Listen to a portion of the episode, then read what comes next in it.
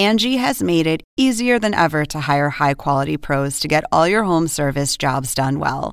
Just bring them your project online or with the Angie app, answer a few questions, and Angie will connect you with local pros who match your specific needs. Or book a service instantly at an upfront price. So join the millions of homeowners who use Angie to care for their homes and get your next home service job done well. Download the free Angie mobile app today or visit Angie.com. That's A N G I.com. Oppenheimer presenta. Llega a usted por cortesía de SAP. Innovación e inteligencia para enfrentar los desafíos en América Latina. Arcos Dorados.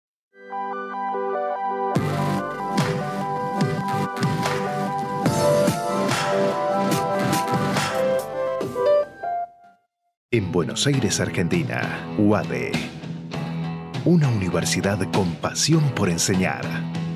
UADE, una gran universidad.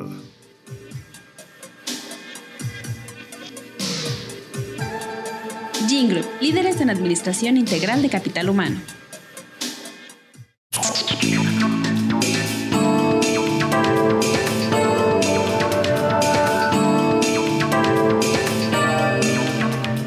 Hola, soy Andrés Oppenheimer. Gracias por estar con nosotros.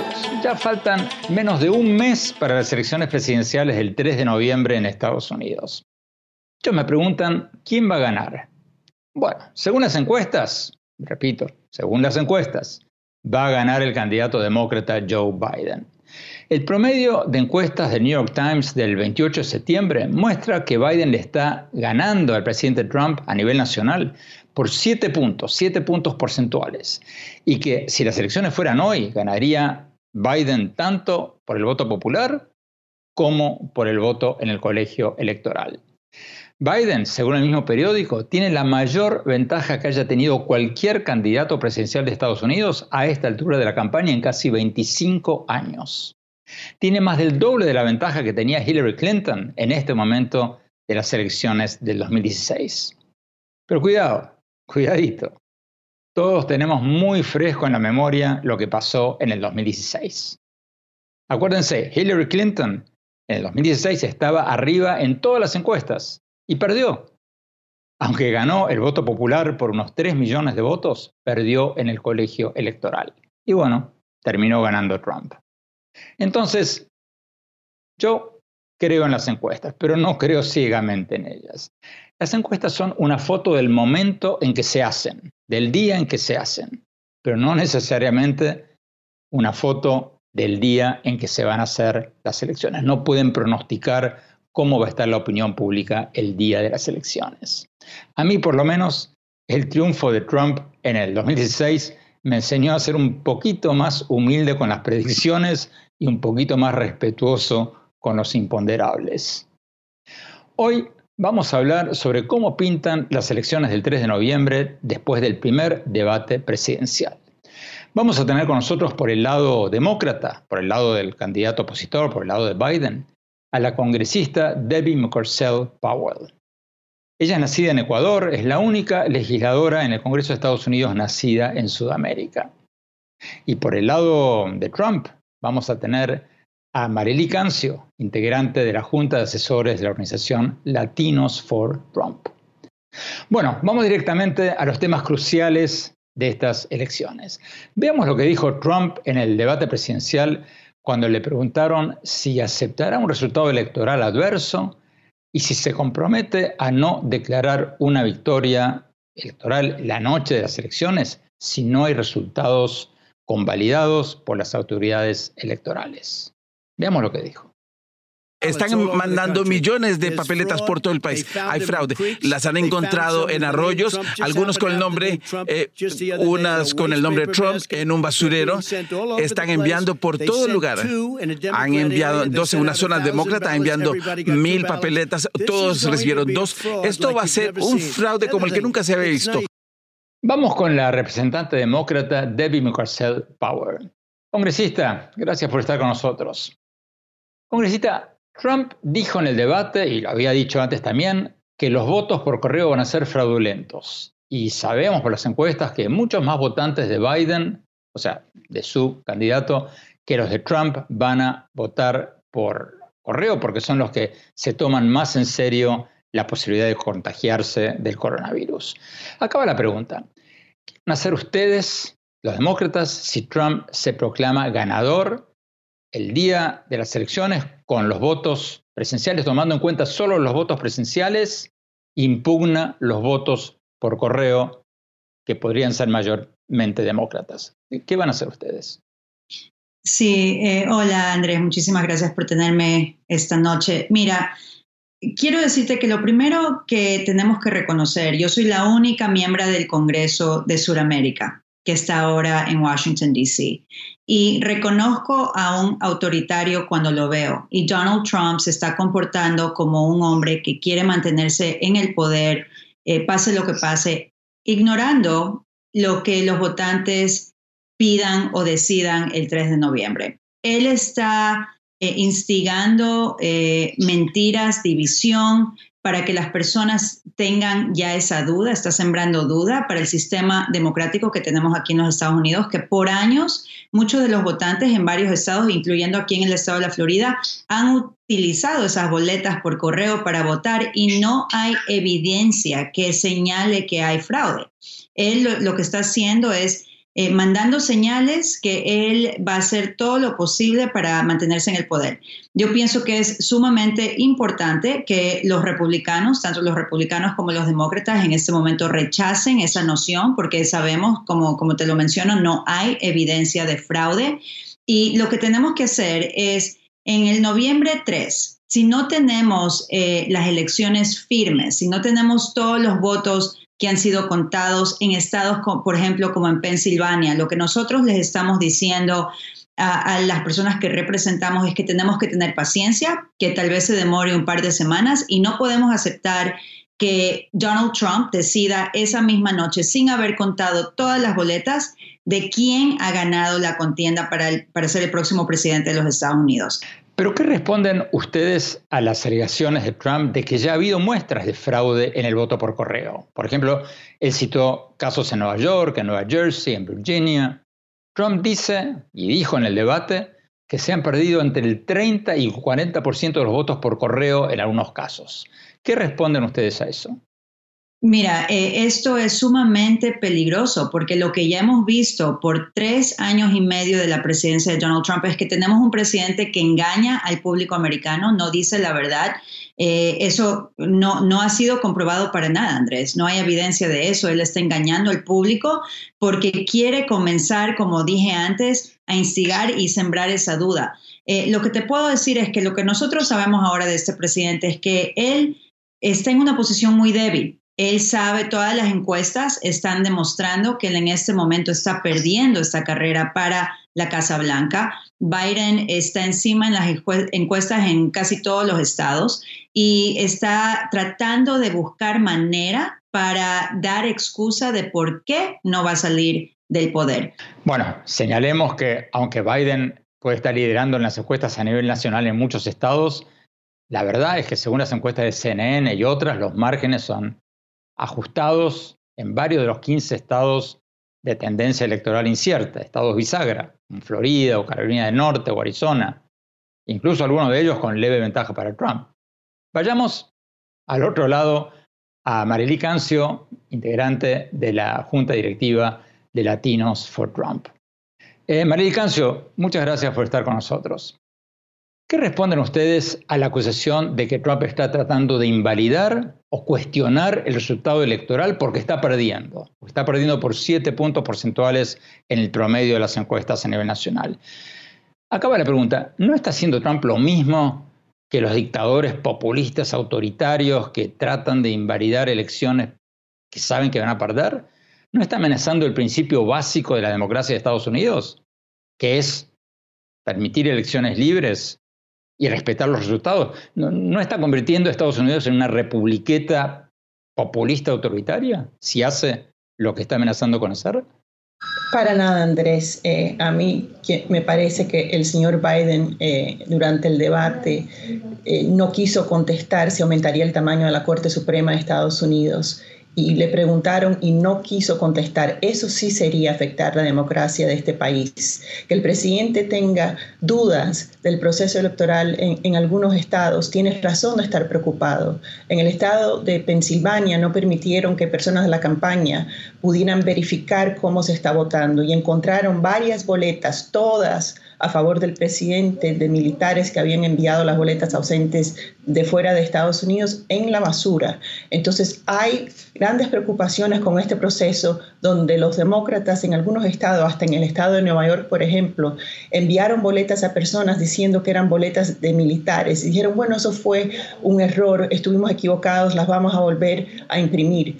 Entonces hay serias preocupaciones con el proceso que estén tratando de intervenir en las elecciones. Bueno, pero esos casos de Pensilvania y otros son casos aislados, anecdóticos. En toda elección hay casos anecdóticos de errores voluntarios e involuntarios, incluso en el voto presencial, en, en las urnas. Entonces, el tema es si son casos anecdóticos o casos generalizados. Y en todos estos casos fueron casos aislados, anecdóticos, un puñado de votos. Bueno, en un estado como la Florida, que en el año 2000 se decidió la elección por un poco más de 500 votos, todos los votos cuentan y son importantes. Y hablando de casos aislados, si esos votos fueran a favor del señor Biden, yo creo que los medios estarían mucho más interesados en investigar. Yo creo que hay preocupaciones. Pero no está inventando excusas Trump para no aceptar una derrota. En el 2016, en las elecciones de 2016, en las que Trump perdió el voto popular por casi 3 millones de votos, Trump dijo que tenía evidencias de que había millones de votos ilegales para Hillary Clinton. Incluso después nombró una comisión para investigar esos supuestos millones de votos ilegales. Y no encontraron nada. Esa comisión fue desbandada, en el, se fue disuelta en el 2018 y no pudo mostrar nada. No está inventando excusas Trump para invalidar una elección que pinta bastante mal para él, por lo menos por ahora? Para nada. la persona que gane las elecciones va a ser juramentada en enero y yo espero que el presidente Trump gane otra vez con más de 270 votos electorales. Esa es la forma que se ganan las elecciones en Estados Unidos. No el voto popular, pero el voto electoral. Por eso este país es diferente a otros países en la forma que se eligen a los presidentes. Tenemos que ir a un corte. Cuando volvamos, Vamos a analizar con nuestras invitadas otro tema que dio mucho que hablar en el debate, el aparente guiño de Trump a un grupo de extrema derecha, supremacista blanco. ¿Fue un apoyo tácito a grupos supremacistas blancos o, o lo sacaron de contexto? No se vayan.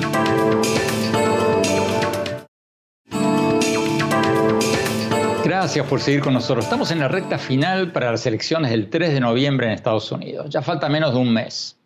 Sigamos analizando lo que dijeron los candidatos en el primer debate presidencial. Veamos lo que dijo Trump cuando el moderador le preguntó si él está dispuesto a condenar explícitamente a los grupos supremacistas blancos. Veamos. Por supuesto, estoy dispuesto a hacerlo. Pero Hágalo, por yo diría que casi todo lo que veo es de la izquierda, no de la derecha. Así que, si uno ve, yo estoy dispuesto a hacer cualquier cosa. Yo quiero ver bueno, más. hágalo, señor. Adelante, dígalo. ¿Cómo quieres llamarlo? Denme un nombre. Supremacistas blancos. ¿A quién? Y milicias extremistas. Deténganse, muchachos, pero alguien tiene que hacer algo sobre Antifa y la izquierda. Esto no tiene que ver, es un problema de disturbios. Este es un tema, esto es un tema de la, a la izquierda. Antes de ir a Washington con la congresista demócrata Debbie Mukersel Powell, señalemos que Trump no fue el único que fue criticado después del debate por dar una respuesta muy controversial. Cuando le preguntaron a Biden en el debate si ampliaría la Corte Suprema si gana las elecciones, Biden también se salió por la tangente y está siendo criticado bastante por no haber dado una respuesta clara. Vayamos a Washington. Vamos al congresista demócrata Debbie Mukersel Power. Congresista, los partidarios de Trump dicen que el presidente dijo en el debate que él no tendría problema en condenar a grupos violentos de extrema derecha, aunque después se negó a hacerlo cuando le preguntaron específicamente por un grupo en particular. ¿Qué responde usted a quienes dicen que es injusto decir que Trump se negó a condenar la violencia de los supremacistas blancos cuando antes de que le preguntaron por ese caso específico, en cierta manera lo dijo. Yo les diría que regresen a ver ese segmento en el debate porque fue muy claro que el presidente utilizó palabras que son muy fuertes, dándoles eh, como una señal a este grupo de extrema derecha que ha sido comprobado a ser un grupo de terrorismo doméstico, ha sido comprobado por el FBI. Lo que él les dijo fue que estén en alerta, que estén listos, eh, eso fue lo que él dijo, stand by, fue, fueron las palabras exactas que utilizó el presidente. Y nosotros en el Congreso tuvimos una audiencia, Andrés, con el director del FBI, Christopher Wray, donde él nos dijo que en este momento uno de, de, los grupos que está ahora poniendo en peligro nuestra seguridad nacional aquí en este país son grupos de la extrema derecha, como este grupo que mencionó el presidente, porque están causando mucha violencia en, este país. Entonces es muy peligroso que el presidente haya, utilizado esta plataforma del debate nacional para mandarles un mensaje directo. Marely Cancio, el candidato demócrata Joe Biden ha dicho muchas veces que condena todo tipo de violencia, la violencia de extrema derecha y la violencia de extrema izquierda. Pero Trump no lo ha hecho. ¿Por qué Trump se niega a hacer lo mismo? ¿Por qué cuando le preguntaron en el debate a Trump si condenaría explícitamente a los grupos de extrema derecha, supremacistas blancos, neonazis, no lo hizo. Cuando le nombraron al grupo conocido como Proud Boys, dijo, den un paso atrás y esperen. Y ellos, estos grupos, lo están celebrando como una señal de reconocimiento, de apoyo del presidente. Acaba la pregunta. ¿No está creando Trump un clima de odio racial en este país al empoderar a grupos supremacistas blancos? Andrés, dos veces en el debate el presidente dijo que denunciaba esos grupos. Dos veces dijo que claro. Entonces, este presidente, con lo que pasó en Charlottesville, por ejemplo, donde una señora perdió su vida, él completamente rechaza esos grupos racistas y de, los supremacistas blancos. Completamente los rechaza. ¿Por qué no lo hizo concretamente cuando le preguntaron por el grupo Proud Boys en el debate? ¿Y por qué el señor Biden tampoco habló de Antifa, que dijo que ni siquiera era una organización, cuando Antifa es una organización terrorista que ha quemado y destruido propiedades? Yo creo que el debate de ayer fue muy apasionado y se interrumpieron muchos unos y los otros. Y yo espero que en el próximo debate tengan más tiempo de ampliar sus opiniones. Perdón, pero Antifa es un concepto, no es un grupo definido. Claro que es un grupo, Andrés. Pero, perdón, el propio director del FBI, Chris Wray, nombrado por Trump, repito, nombrado por Trump, dijo ante el Congreso hace muy poco que Antifa, y abro, lo cito textualmente porque lo recuerdo de memoria, abro comillas, es una ideología, coma, no una organización. El director del FBI dijo, Antifa es una ideología, no una organización. Entonces, usted está diciendo que hay que creerle a Trump por encima de lo que dice el director del FBI, que es el máximo encargado de todas las investigaciones sobre la violencia política o racial en este país, nombrado por Trump? Andrés, con mis propios ojos yo he visto a los grupos de Antifa organizados con uniformes, con fondos eh, que son respaldados por alguien con dinero, que se organizan y van a las grandes ciudades. Cuando vemos el desorden en grandes ciudades americanas y las personas son presas, la mayoría de las personas presas no son de la ciudad donde están causando el desorden. Esos grupos es un grupo organizado. Y quien diga lo contrario eh, está tratando de, tapar el sol con un dedo, porque Antifa es una organización, es una organización terrorista que fue criada para causar caos en Estados Unidos. ¿El actual director del FBI, nombrado por Trump, está tapando el sol con un dedo? Antifa es una organización, no es una idea. Antifa existe y es una organización terrorista en Estados Unidos. Tenemos que ir a un corte. Cuando volvamos, vamos a hablar sobre el artículo del New York Times según el cual Trump pagó apenas 750 dólares en impuesto a la renta en el año 2016. O sea, muchísimo menos de lo que pagan la enorme mayoría de los trabajadores de Estados Unidos. Aunque claro, Trump también después dijo en el debate que ha pagado millones en impuestos, pero no especificó. ¿Quién dice la verdad? ¿El New York Times o Trump?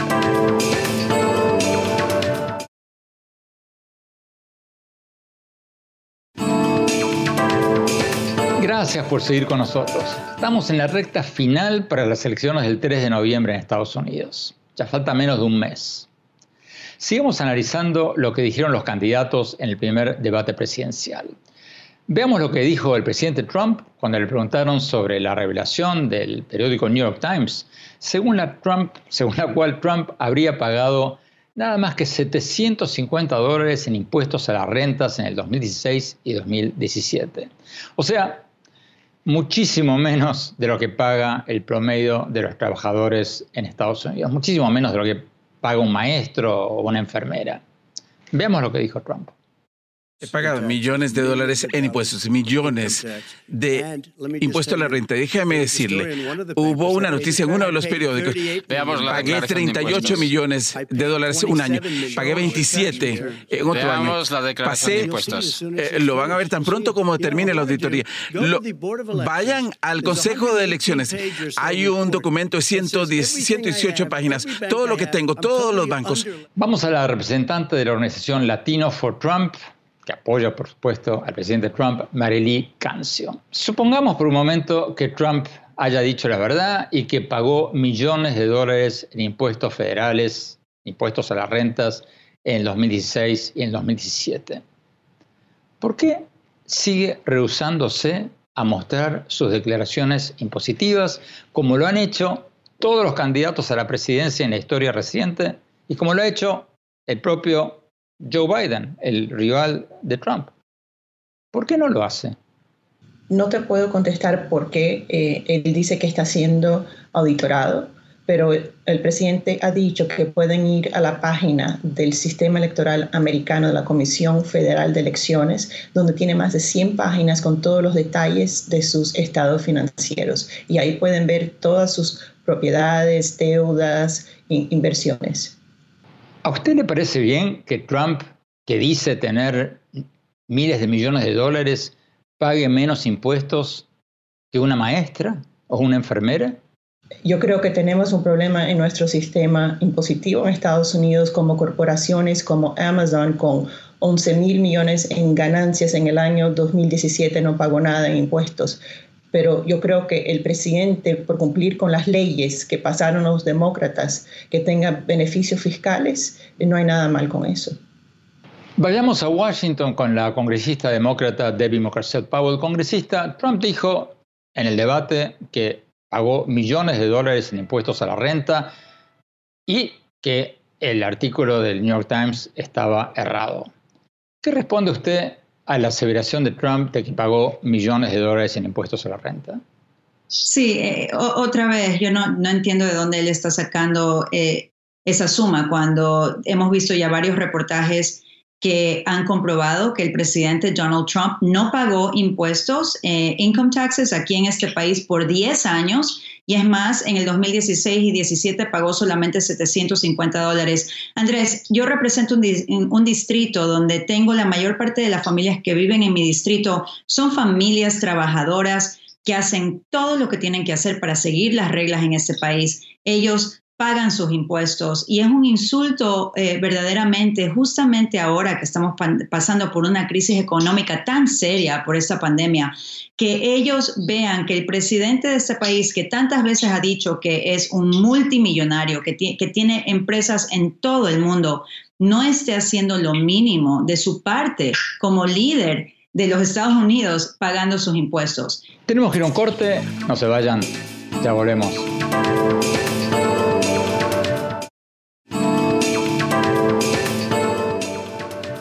Gracias por seguir con nosotros. Estamos en la recta final para las elecciones del 3 de noviembre en Estados Unidos. Falta menos de un mes.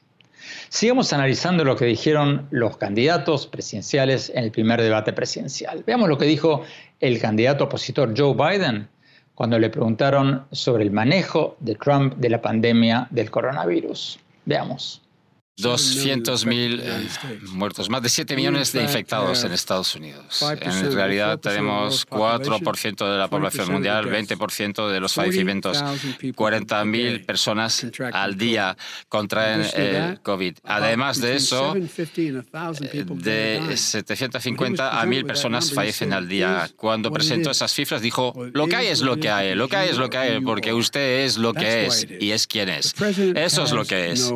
El presidente no tiene plan alguno, no ha presentado nada. Sabía en febrero la gravedad de esta crisis, sabía que era una enfermedad mortal. ¿Qué hizo? Él reconoce, está grabado, que lo sabía. No nos advirtió porque no quería que panicáramos. Eh, María Cancio, las cifras de la Universidad Johns Hopkins confirman lo que dice Biden, que Estados Unidos con un 4% de la población mundial tiene un 20% de las muertes de todo el mundo por coronavirus. ¿Cómo explican ustedes que Estados Unidos, la mayor economía del mundo, haya manejado tan mal esta pandemia? Andrés, nosotros no sabemos cuántas muertes hubieron en China y en India y en Rusia. Sí sabemos que en Estados Unidos han habido más de 100 millones de pruebas. Somos los líderes mundiales en pruebas. Las, mayores, eh, el país que más ha hecho ventiladores, el país que más ha promovido la vacuna, donde tenemos ya más de cuatro laboratorios que están cerca de llegar a obtener una vacuna. Bueno, dos precisiones. Primero, Trump y los partidarios de Trump, cada vez que les preguntan por las muertes, Trump cambia de tema y habla de pruebas, de vacunas, de casos de coronavirus, pero no habla de las muertes. Entonces, puede que China haya mentido, Marily, puede que algunos países sin libertad de prensa hayan mentido, pero Alemania, Corea del Sur, casi todas las democracias del mundo no mintieron y tienen muchísimas menos muertes per cápita de coronavirus que Estados Unidos. Es muy difícil mentir sobre muertes por coronavirus en un país con una prensa libre, porque cualquier hospital, cualquier director de hospital, cualquier médico que note una disparidad entre las cifras oficiales y lo que está viendo todos los días, llama a una radio, llama a un periódico, por lo menos alerta a la prensa sobre lo que está pasando. Entonces, no nos desviemos del tema, no hablemos de vacunas, no hablemos de casos, hablemos de lo que importa, las muertes. Andrés, hay muchas otras muertes que no están siendo ni siquiera reportadas. La cantidad de suicidios, problemas de drogas, alcoholismo, eh, violencia doméstica, eh, depresión, las personas que están trancadas en sus casas, perdiendo sus trabajos. Entonces la pandemia es más allá que las muertes del coronavirus, está afectando nuestra sociedad en muchísimas otras formas. Vamos a Washington con la congresista demócrata Debbie Mocarcel Powell. El congresista el presidente Trump dijo en el debate que Biden, su candidato, quiere cerrar la economía de Estados Unidos, que va a cerrar la economía para contener la pandemia. Biden respondió que no es tan así, pero tampoco dijo muy específicamente qué haría si gana. Concretamente, ¿qué harían ustedes en este tema si ganan? Sí, excelente pregunta, Andrés. Tenemos que controlar el virus para reabrir la economía completamente, pero no lo podemos hacer si es que no controlamos la propagación de este virus. Hemos estado enviando fondos para que se pueda expandir las pruebas de COVID. Tenemos que tener un rastreo de contactos para poder controlar si en algún momento vemos que el virus se está propagando de una manera muy rápida. No lo han hecho. El presidente ha fallado en no utilizar eh, el, Defense Production Act para poder utilizar e, e, ese poder que tiene él aquí para, para procesar las pruebas que necesitamos. No han enviado fondos para las escuelas para que puedan reabrirse. Entonces, lo que dijo Trump es parcialmente cierto. Ustedes cerrarían la economía o por lo menos la cerrarían en parte. No, no, no, yo pienso que si tenemos suficientes pruebas para expandir esas pruebas y podemos hacer un rastreo de contactos, cada vez que nosotros vemos que el virus está creciendo en cierta manera, podemos poner a esas personas que tienen el virus en cuarentena para que las otras personas que están saludables continúen con su vida cotidiana. No hay, no es necesario en este momento cerrar todo. Necesitamos un líder en la Casa Blanca que tome ese cargo y que mande un mensaje directo basado en ciencia y en hechos para que las personas entiendan cómo protegerse ellos para poder reabrir la economía de una manera completa. Tenemos que ir a un corte. Cuando volvamos, ¿quién ganó el primer debate presidencial? No se vayan, ya volvemos.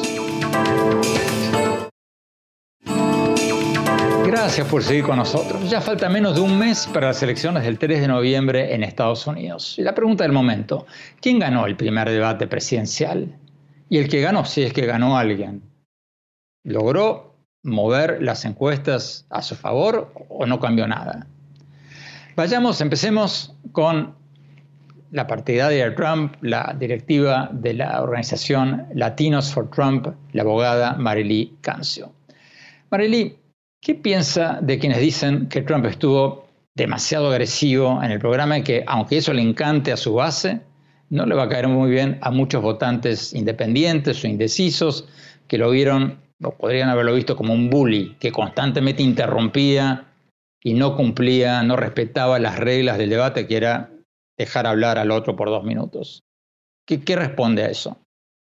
Eh, yo lo que vi fue una persona muy apasionada defendiendo sus posiciones. La única persona que vi eh, dando nombretes y haciendo acusaciones eh, falsas fue el señor Biden, que llamó al presidente por primera vez en un debate presidencial le dijo a su contrincante que se callara, le, lo llamó de payaso, lo llamó de racista, lo llamó de mentiroso. Eso me parece horrible. Defender las posiciones de una forma apasionada, como la hace el presidente, como la hago yo, me parece muy bien. Vayamos a Washington, a la congresista demócrata Debbie Mockerset Powell. Congresista, ¿usted cree que el primer debate presidencial hizo cambiar de parecer a algún votante? ¿Qué impacto cree que tuvo entre los indecisos? Eh, Andrés, eh, te voy a decir que antes que nada, yo creo que fue muy vergonzoso ver al presidente de este país actuar de la manera en que, en que actuó. No podía dejar de interrumpir, eh, él no tuvo plan para las familias americanas que tanto necesitan escuchar en este momento cómo el presidente de los Estados Unidos los va a ayudar a ellos. Él se dedicó a hacer ataques personales. Yo creo que quedó muy mal y yo pienso que en este momento, para esos votantes que todavía no han tomado una decisión, no creo que viendo ese debate los va a ayudar a tomar la decisión de votar por el presidente que tenemos actualmente. Yo pienso que el vicepresidente Joe Biden eh, hizo lo mejor que pudo bajo las circunstancias cuando tienes a una persona que no te deja hablar, que está completamente eh, actuando como, como una persona resentida y, como una persona infantil, eh, haciendo ataques personales. Yo pienso que le afectó de una manera negativa al presidente. Congresista, los partidarios de Trump, lo, acabamos de escuchar, dicen que Biden, su candidato, mostró poco respeto por la investidura presidencial al llamar a Trump un payaso. ¿Cuál es su respuesta a esa crítica? Eh, antes de criticar al vicepresidente Joe Biden, tienen que ver cómo no solamente actuó el presidente en este debate, él demostró exactamente quién es, pero lo ha hecho desde el principio. Él ha estado atacando a inmigrantes llamando a personas indocumentadas criminales. Él ha atacado a los medios de comunicación aquí, ha, atacado a eh, oficiales electos demócratas en este país durante una pandemia, amenazándolos de que no les va a enviar fondos para poder controlar el virus. Eh, yo pienso que es importante que ellos vean los hechos y las palabras de este presidente antes de hacer ataques a, a la persona que se estuvo tratando de defender en el debate. Muchísimas gracias, congresista David Mocarcet Powell. Muchísimas gracias, Marley Cancio, de la organización Latino for Trump. Gracias por haber estado con nosotros. Tenemos que ir a un corte. Cuando hablamos, mi opinión sobre lo que puede pasar en las elecciones del 3 de noviembre. No se vayan, ya volvemos.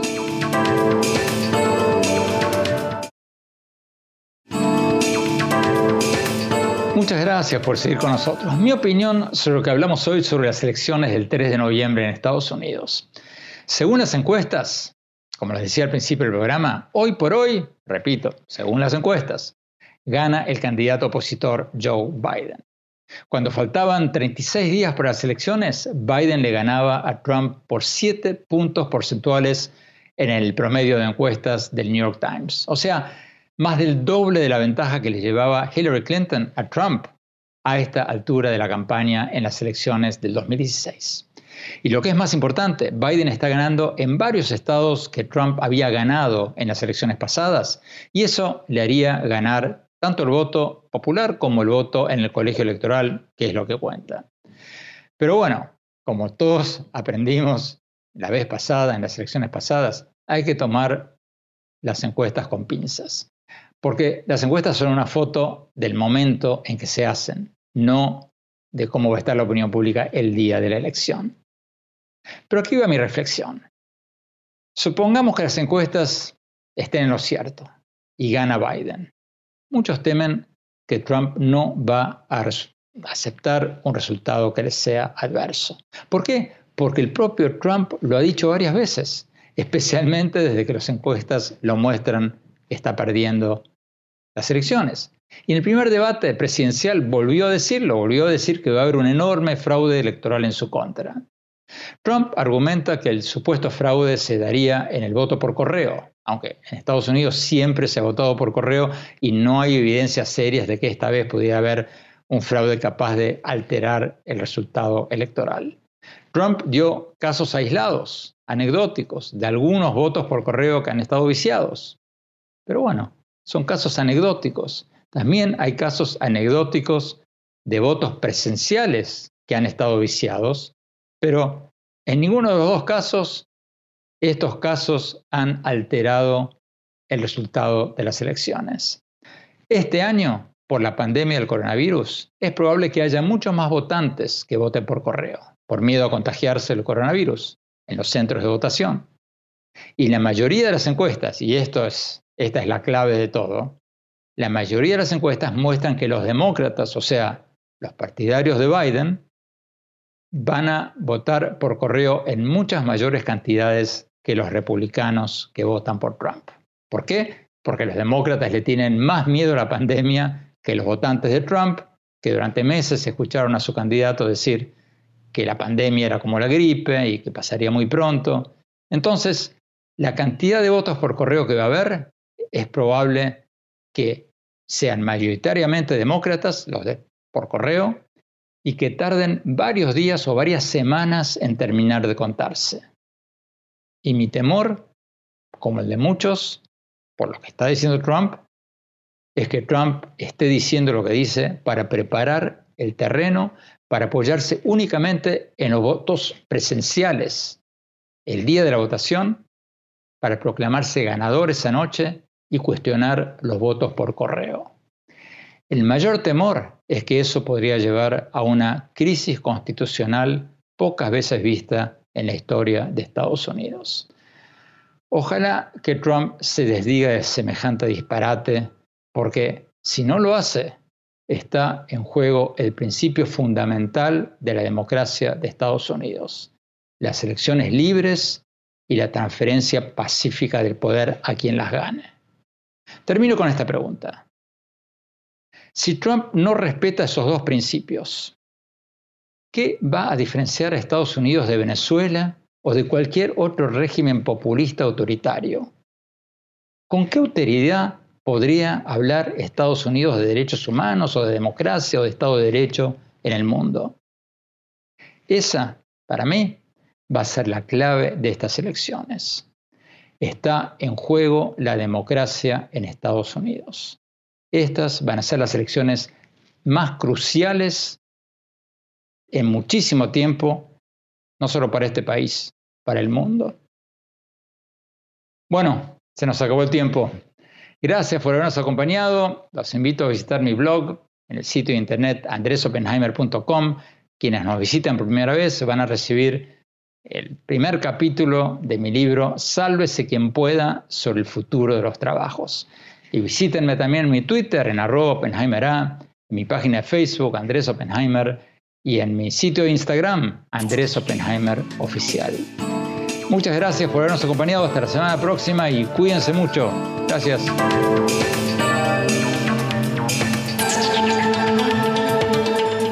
Oppenheimer presenta. Llega a usted por cortesía de SAP Innovación e inteligencia para enfrentar los desafíos en América Latina. Arcos Dorados.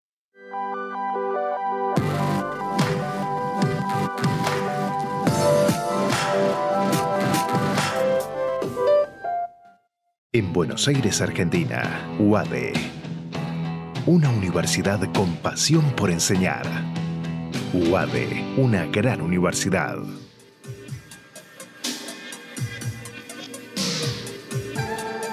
Jingle, líderes en administración integral de capital humano.